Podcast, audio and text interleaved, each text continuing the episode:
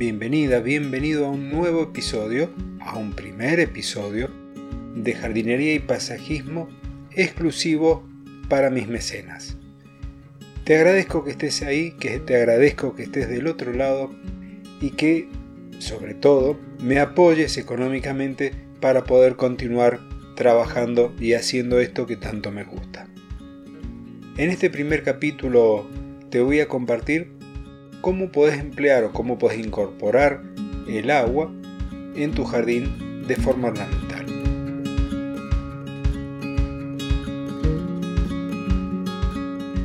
Hay muchas opciones. En este episodio en particular vamos a ver dos de ellas. Esas dos, si vivís en una zona semiárida como la que vivo yo, las más comunes van a ser fuentes que vas a tener en algún lugar y algún, en alguna plaza, por ejemplo, y algún espejo del tipo lago. Mendoza tiene muchas muestras de esto.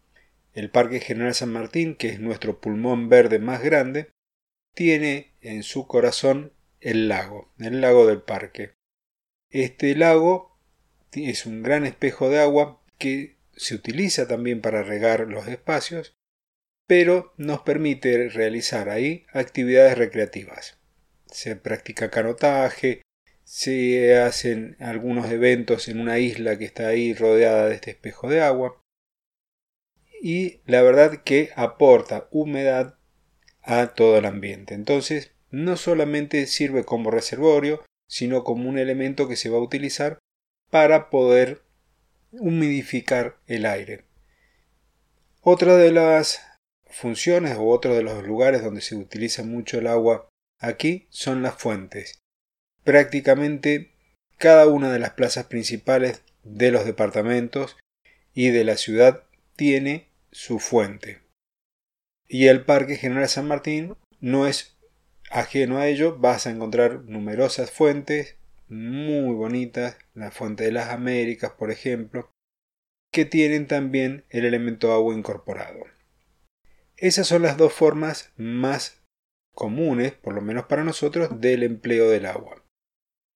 Cuando vas a hacer alguna de estas obras, si vas a realizar un espejo tipo lago, laguna, charco, si es muy chico, vas a tener que tener presente en lo siguiente, cuando lo vayas a producir, cuando lo vayas a hacer, vas a hacer una depresión, vas a hacer un pozo en tu jardín, dependiendo de lo que quieras colocar, querer tener peces, si vas a querer tener plantas y demás, ese hoyo va a tener escalones de distintas profundidades.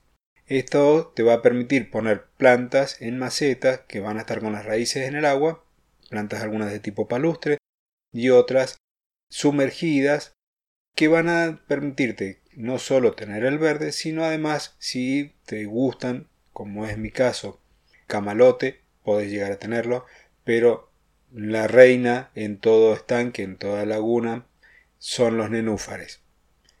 Esa es la flor para mí más linda dentro de un estanque. Cuando lo vayas a hacer, vas a tener que averiguarte por ahí las profundidades, porque vas a tener que hacer esa depresión con escalones de 40, 60 centímetros y demás, para poder colocar después las macetas apoyadas en esos lugares.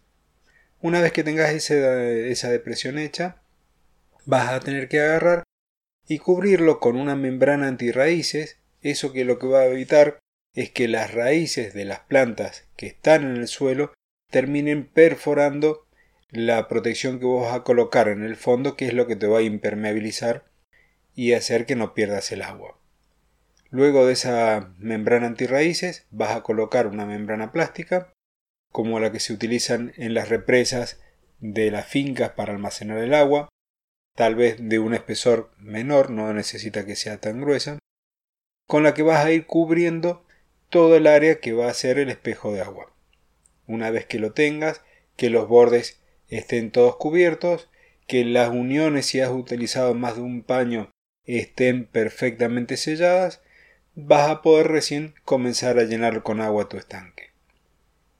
Esto es si lo haces sobre terreno natural. Si lo vas a hacer con material ya no vas a tener ese problema, vas a tener que armar toda una estructura como si fuese una pileta con una estructura, una malla metálica, un hormigón con un hidrófugo para que no absorba el agua cuando lo vayas a llenar y ver cómo resolves la unión entre el espejo de agua y el jardín. Si lo haces del modo tradicional con las membranas, con las membranas, perdón, podés colocar rocas de distintos tamaños y plantas que vayan tapando todo ese entorno, todo ese contorno, perdón, para que quede bien natural. Bien, todo esto es todo hasta aquí. Espero que te guste, que te sirva de utilidad. Cualquier comentario, cualquier duda, no la dejes pasar. Hacémela llegar a través del mismo podcast o a través de mi página web, del formulario de contacto o enviándome un correo nada más a contacto arroba claudiodorato.com. Nuevamente te agradezco que estés ahí, nuevamente te agradezco tu aporte y esto es el final del primer capítulo privado de jardinería y paisajismo.